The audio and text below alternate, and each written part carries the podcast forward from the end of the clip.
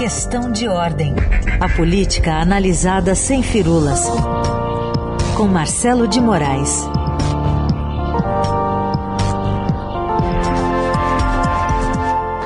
Marcelo, bom dia. Bom dia, Carolina. Bom dia, Heisen. Bom dia para todo mundo. Dia quente ontem, dia quente hoje aqui em Brasília, viu? Vamos começar com o dia quente hoje em Brasília, porque é. tem essa reunião aí grande, importante, de, de nomes fortes, comandantes do Exército, da Marinha, da Aeronáutica, para decidir o que, que eles vão fazer, avaliar as mudanças a partir da saída do ministro da Defesa, Azevedo Silva. Pois é, a gente tem uma. É, talvez seja a mudança que causou mais barulho, mais ruído interno e externo, essa substituição do ministro da Defesa, o general Fernando Azevedo e Silva, é, porque foi turbulenta a saída. O general não pediu para sair, ele foi demitido. Bolsonaro claramente quer uma, os auxiliares militares mais próximos dele, que sejam alinhados, claramente alinhados, e que façam a defesa das posições políticas da presidência.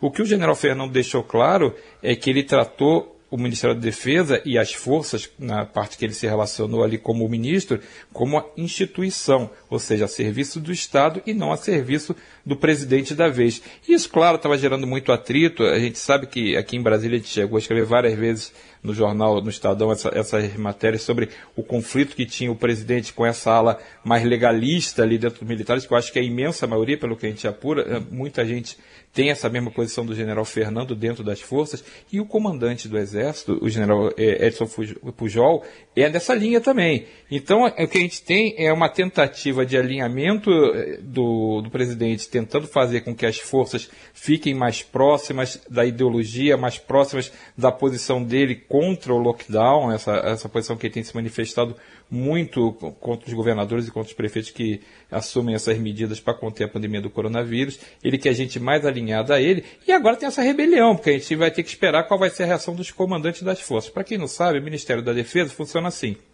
O ministro da Defesa é o chefe das forças, ele é o comandante. Ele, não necessariamente ele precisa ser um militar. Tem sido militar, mas já teve um tempo que não foi militar. É, e já teve o Geraldo Quintão, que tinha sido advogado-geral da União, o Elcio Álvares, que era senador da República. Então você já teve esse visto. O ministério, quando ele é criado, ele é criado, inclusive entregue de cara para um civil que era o senador Elcio Álvares. Então, agora, recentemente, ele tem sido eh, dominado por militar. Mas ele funciona assim: o ministro da Defesa abasta os comandantes das forças, o comandante do Exército, o comandante da Aeronáutica, o comandante da Marinha. Se você tiver a troca, os três chefes das forças é, entregando é, os cargos hoje, é um gesto de desconfiança, é um movimento muito forte das forças e vai ter uma repercussão política muito grande. Claro que isso sinaliza com uma instabilidade, claro que isso sinaliza com mais tumulto no momento que a gente tá, não devia estar tá passando por uma instabilidade. A gente está passando por um momento de uma pandemia gravíssima, com um número de mortes que não para de subir, e o, o ideal é que tivesse é, na verdade, é uma freada de arrumação e não um, mais um, um, tranco brusco do governo, né? Bom, então vamos lá. De um lado a gente tem aí o, o, general Fernando Azevedo Silva que não concordava com o uso político das Forças Armadas. O próprio comandante do Exército, Pujol, chegou a dizer isso, que a política uhum. não tinha que entrar nos quartéis. Mas até que ponto, então, o general Braga Neto seria outra face dessa moeda? Ele, ele concordaria com esse tipo de uso? Eu acho que vai ter uma, é, um, na verdade, o Braga Neto ele não é tão um, o problema. Acho que o problema maior é mesmo o que, que o presidente espera das forças, o, que jeito que ele quer tentar lidar com as forças, porque é, as forças que a gente fala são as forças militares, né? É, porque o Braga Neto ele é um, um general moderado, ele não é um, um, daqueles generais que fica fazendo palanque da, daquela turma da reserva que às vezes é mais exaltado, o pessoal da reserva já está na reserva mesmo, não tem problema. O general Braga Neto foi para a reserva quando tava, assumiu a Casa Civil, e ele teve um perfil ali moderado. Então, na verdade, acho que ele é o menor dos problemas. Só que por ser um, um, um ministro mais, eh, digamos assim, menos conflitante menos, e que conteste menos as ordens do presidente Bolsonaro, ele talvez acabe sendo uma espécie de general Pazuello ali na defesa. General Pazuello, o que ele fazia na saúde? Ele obedecia a ordem do chefe, ele mesmo falou isso. É, o pessoal, um manda e o outro obedece. Então, a, a, o que se imagina é que Braga Neto vai ter uma atitude semelhante, porque é um perfil parecido com o general Pazuello, um, um general muito mais é, é, pacato em relação ao comando do presidente. Então, isso vai ter desdobramento, a gente vai, pode esperar tumulto com as Forças Armadas, eu não sei. Eu acho que o Braga Neto não é também um, um, um, general que assuste, pelo contrário, acho que ele é um general calmo. Mas a reação das forças, se os comandantes resolverem entregar os, os, os seus postos, é, devolver o comando da, das suas forças para o presidente, ou no caso para o ministro da Defesa, você tem um, um claro ruído, você tem um, uma, uma, uma, expressão que a gente usava muito no governo, uma balbúrdia, né? Você tem mais, mais uma, um barulho ali dentro do governo e uma instabilidade. É claro que todo mundo fica preocupado, porque a gente tem uma memória recente de, de, de 64, ninguém, ninguém quer voltar àquele período. O presidente tem, ele não, não fala, ele volta e meia, ele faz, é, dá aquela flertada ali com umas, umas frases meio que parece que ele tem um saudosismo do regime militar. Então, essas coisas todas criam um clima ruim. Mas é um, a gente vai ter que esperar a reação dos comandantes. Eu acho que é, pode ser que isso acabe se assentando. O general Braga Neto não é, como eu disse, um, uma pessoa com perfil beligerante, ele é o contrário, é um perfil muito mais é, é, tranquilo do que beligerante. Então eu acho que a gente vai conseguir, ao saber se os comandantes continuam, que seria um sinal importante para sinalizar essa, o, o, rumo né, que, que pode acontecer, mas eu acho que é, é, é possível que é, acabe não dando grandes coisas se os comandantes ficarem. Se eles saírem, aí a gente tem um barulho grande, viu, Raíssa? E, e, essa reunião está marcada para que horário? De manhã, tarde? Então, é de, é de manhã. Aliás, é, reunião de militar geralmente é de manhã, né? Mas ele, hum. eles, eles, de manhã já deve ter alguma, alguma, algum sinal para onde vai caminhar. Eu acho que teve muito bombeiro que entrou em ação ontem à noite já. Já começaram a, a tentar acalmar, até dos dois lados, não apenas do lado dos militares, mas também do lado do, do Planalto, do lado do presidente. Então, é possível que se construa alguma saída. O documento de saída, a nota de saída emitida pelo general Fernando, ele tem ali frases importantes, como aquele, aquela que ele fala que fez a defesa da instituição, né?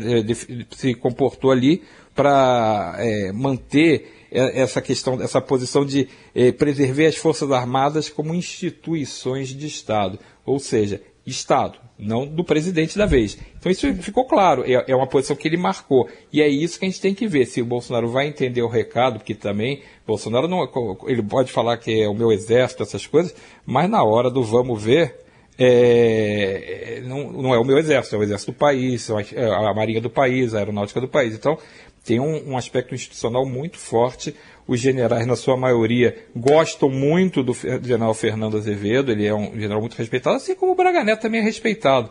Então, acho que tem também uma tendência dos militares não querem confusão nesse momento, onde eles estão muito expostos, eles têm sido desgastados no seu papel, porque eles assumiram dentro do governo Bolsonaro tarefas administrativas que eles não estavam cuidando nos governos anteriores. Então, você, de repente, você tem o, ministro da Casa Civil, um, um, general, o ministro da Saúde, um general, é, o ministro de Minas e Energia, um almirante. Então, você tem tem, acaba tendo um papel diferente que a, as forças estão meio é, é, desgastadas por essa exposição. Claro que eles gostam de ocupar espaços, claro que eles acham que isso é um reconhecimento também à competência deles, claro que isso tem é, ocupação de poder, tudo isso está é, é tá nesse xadrez.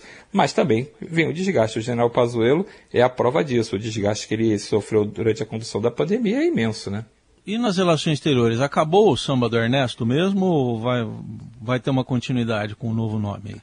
Eu acho que o novo nome, Raíssa, ele foi feito para é, dar. Aí sim, acho que aí temos uma freada de arrumação clara, porque, primeiro, que era impossível manter essa toada do Ernesto, até porque é, o, o choque dele com as posições muito claras que ele assumia é, antiglobalismo, vendo conspirações internacionais, intergalácticas. Ele, ele tinha uma, uma, uma um, um, discurso que era, é, a gente chama que é aquela ala ideológica, mas era próximo de uma ala meio é, é, louca, né? Então, é, eram umas falas que assustavam muito mais do que resolviam. Teve muito problema na condução da pandemia nessas relações com países que poderiam ser parceiros do Brasil, e aí te lembra, a gente precisava de insumos, a gente precisava de vacinas, a gente precisava de uma relação boa com o Estado Estados Unidos, com China, com Índia, e tudo era meio com ele era um complicador a mais. Então, muitas vezes, acaba se usando outros ministros né, de, de áreas completamente diferentes das relações exteriores para ajudar nesse meio campo com esses países que podiam ajudar a gente. Ele, ao contrário, ele tacava fogo no parquinho.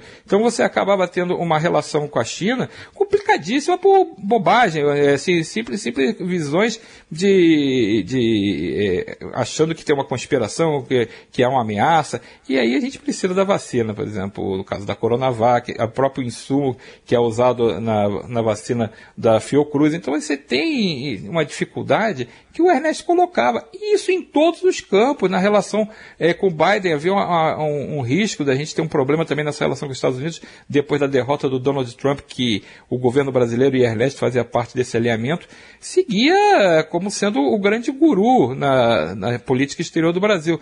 Então, com a saída do Ernesto e a entrada do novo, é, o novo ministro, novo chanceler, o, o Carlos Franco, é, você tem uma, uma mudança, porque o novo chanceler, ele realmente é moderado, ele, ele inclusive, é, surgiu meio do nada o nome dele, havia uma, uma primeira tentativa de se colocar o embaixador do Brasil na França, Luiz Fernando Serra, que é ideológico também, que tem uma posição muito forte né, e parecida com a do Ernesto, sem ser tão, é, digamos assim, falar tantas, tantos disparates, mas é uma posição também bem alinhada com, com esse discurso ideológico e por isso se eh, resolveu se fazer uma opção por alguém mais light. Eu fiquei muito impressionado, viu, Raíssa? Eu, eu até peguei a nota de despedida, teve uma nota de despedida do, do Ernesto Araújo que começa assim, senhor presidente, querido chefe. Eu nunca vi isso, sabe? Eu tô, eu tô há 30 anos em Brasília, eu não me lembro de um, um ministro se despedindo do cargo ao ser demitido, né? Ele, embora ele tenha entregue aqui o seu pedido de demissão, na verdade, ele ficou insustentável a posição dele, o presidente pediu as contas dele. Chamar de senhor para querido chefe, e aí a gente vai vendo é, que além dessa parte da adulação, né, porque é, é, é assim que gente tem que chamar, foi uma, uma adulação na despedida, é, tem umas, umas coisas que que ele coloca, a verdade liberta e a mentira escraviza. Hoje a mentira é desporadamente utilizada para um projeto materialista que visa escravizar o Brasil e os brasileiros, a escravizar o próprio ser humano e roubá-lo da sua dignidade material e principalmente espiritual. O que, que, é isso? Então, assim, a gente deixa de ter a diplomacia concreta, onde você precisa ter cada vez mais a política de comércio exterior forte, parcerias, entender o, a questão ambiental, toda essa, essa parte que realmente é relevante, acaba sendo trocada por um discurso discurso que, é, que funciona muito bem nas redes sociais, onde você faz aquele, ah, eu acho isso, eu acho aquilo. E na hora que a gente vai ver que, por exemplo, a gente precisa resolver a questão da pandemia, precisa ajudar a trazer as coisas que o Brasil necessita para combater a pandemia, você acaba é, tendo um ministro com uma, umas posições desse tipo. Ou seja, não tinha a menor chance de dar certo, só que o grande problema é que se passaram dois anos e praticamente quatro meses com o Ernesto Araújo à frente das relações exteriores do Brasil. Ou seja, a gente passou esse período todo, mais da metade desse mandato de Jair Bolsonaro, com o chanceler que fazia esse tipo de, de, de, relacionamento, que fazia esse tipo, tinha esse tipo de visão da diplomacia brasileira. Não tinha como dar certo. Eu espero que pelo menos agora, uhum. com o novo embaixador, ou novo ministro, né, você tenha uma, uma, uma baixada de poeira e uma política concreta que seja ajudada pelo corpo do Itamaraty, que é muito bom. Você tem uhum. muitos embaixadores fortes que podem ajudar nesse trabalho. Marcelo, a gente então falou da, da questão pessoal de escolha ali, de um não alinhamento né, do, do, do ministro da Defesa, que foi uma cota quase pessoal e do presidente. Falamos da, da troca do chanceler que vinha sofrendo pressão desde o fim de semana, muito mais. E tem a cota, dá para chamar assim de centrão dessa mini reforma ministerial? Tem cota sim. Eu só queria, é, eu acho que uma coisa que é importante é te situar nessas mudanças, nas seis mudanças que o presidente fez na segunda-feira, é que eu acho que é, foi uma reação de crise. O presidente estava sob fogo cruzado, o presidente estava atravessando. É o pior momento do governo dele em termos de política. Há uma crise instalada e que ele está cada vez mais dependente do apoio do Centrão. E aí, Carol, é isso que você falou. Essa cota do Centrão é fundamental para o presidente conseguir se blindar e administrar é, é, esse período que ele tem pela frente do mandato dele. Porque a gente, vamos, vamos voltar um pouquinho no tempo, o presidente da Câmara, Arthur Lira, fez há pouquíssimos dias um discurso onde se eh, acenou com a possibilidade de um impeachment se o presidente não desse aquela parada e arrumasse a casa. Nessa arrumada de casa, um do, dos pedidos de Arthur Lira, ele fez essa manifestação naquela reunião dos poderes na semana passada, ele pediu a troca de Ernesto Araújo, ele, ele confrontou Ernesto Araújo naquela reunião. Então, essa, essa questão da insatisfação com o chanceler era explícita e ficou mais explícita quando Ernesto Araújo bateu boca pelas redes sociais, acusando a, a senadora, insinuando que a senadora Cátia Abreu estava eh, fazendo uma espécie de lobby a favor do 5G. E aí ficou insustentável. Então, com essa medida de tirar o Ernesto Araújo, o presidente não quis chacoalhar sua eh, política externa. O que ele quis fazer foi um gesto para o Centrão também. Ele quis atender o Senado, onde o Centrão é forte, o presidente da casa, o senador Rodrigo Pacheco é do DEM, é do Centrão, foi eleito com esse apoio também, e na Câmara Arthur Lira é do Centrão. Esse é o primeiro movimento que foi feito logo de manhã ontem, foi o primeiro movimento que o presidente acenou ao Centrão. E esse movimento já foi combinado num café da manhã que ontem Jair Bolsonaro teve com Arthur Lira antes de anunciar essas mudanças. Arthur foi recebido no Palácio da Alvorada, tomou café com o presidente e aí ficou acertado que, além da saída do Ernesto Araújo, a deputada Flávia Arruda assumiria a articulação política do governo ao assumir a Secretaria de Governo, a Segov, ela substituiria o general Ramos, que é bem visto no Congresso, é um articulador dessa, faz essa ponte Congresso-Governo, mas é um general. Então, o deslocamento que o presidente fez para arrumar sua casa com os militares serviu também para abrir o espaço necessário para acomodar o Centrão, onde o Centrão quer estar principalmente, que é essa parte da articulação, essa parte do da atendimento de demandas, essa parte de o que, o, o que os deputados e os senadores precisam, emendas, cargos, aquela coisa toda, e a política de votações, né? Qual é o projeto que vem, como é que vai ser a linha do projeto, como é que vai ser o orçamento. A deputada Flávia Arruda, que é do PL aqui do Distrito Federal, vai fazer essa posição, vai fazer esse papel dentro do governo. E ela fez, essa entrada dela no governo foi acertada nesse café da manhã. Ou seja, Bolsonaro que precisa do apoio irrestrito do Centrão, o máximo possível, para evitar um, um, fantasma de um impeachment, um fantasma de um afastamento ou alguma coisa do gênero, ele ah, deu o espaço, mais um espaço para o Centrão. As pessoas ficam achando, ah, o Centrão entrou no governo, o Centrão já está instalado com malicuia dentro do governo, está com o, os dois pés dentro do governo fincado. Se ele é leal ao governo, isso o tempo vai dizer, porque ele também estava fincado dentro do governo Dilma Rousseff e ministros do, do, do Centrão foram os primeiros a desembarcar quando o vento político mudou e a, e a então presidente ficou desestabilizada e fragilizada politicamente. Então, eles têm nesse momento, além da deputada Flávia Arruda, e a gente vai falar um pouquinho ainda dessa, de quem é a deputada Flávia Arruda, é, além de ter a Flávia Arruda na Segov, eles têm Onyx Lorenzoni, que é deputado federal do DEM, instalado à, frente da, ali da, da Secretaria-Geral da Presidência. Ele tem também a deputada Tereza Cristina, que é ministra da Agricultura, que também é do DEM. Tem também o deputado Fábio Farias, que é do PSD e está no Ministério das Comunicações. E tem também o deputado João Roma, que é do Republicanos e está no Ministério da Cidadania. Então, quando você vê, tem quatro, cinco deputados políticos ali dentro do Planalto que são desse grupo do Centrão. Então, o Centrão está instalado, ampliou seu espaço, conseguiu, é, pediu a cabeça de Ernesto Araújo e levou. Então, cada vez mais parece que o presidente está dependente desse, é, desse apoio e está é, precisando muito que o Centrão não o confronte, que o, que o defenda e que trabalhe junto com ele. E só para completar essa história da deputada Flávia Arruda, para quem não sabe, ela é casada com o ex-governador do Distrito Federal, José Roberto Arruda. Então, ela é uma política muito próxima de Arthur Lira. Arthur Lira é, colocou ela como relatora do orçamento, então ela está alinhada politicamente, e ela pertence ao PL. O PL é um partido que é do Centrão, mas andava flertando com a volta de Lula ao cenário político, ou seja, o PL andava cocheando ali o alambrado para de repente dar uma desembarcada. Olha, eu acho que aquele cara ali parece que tem mais chance.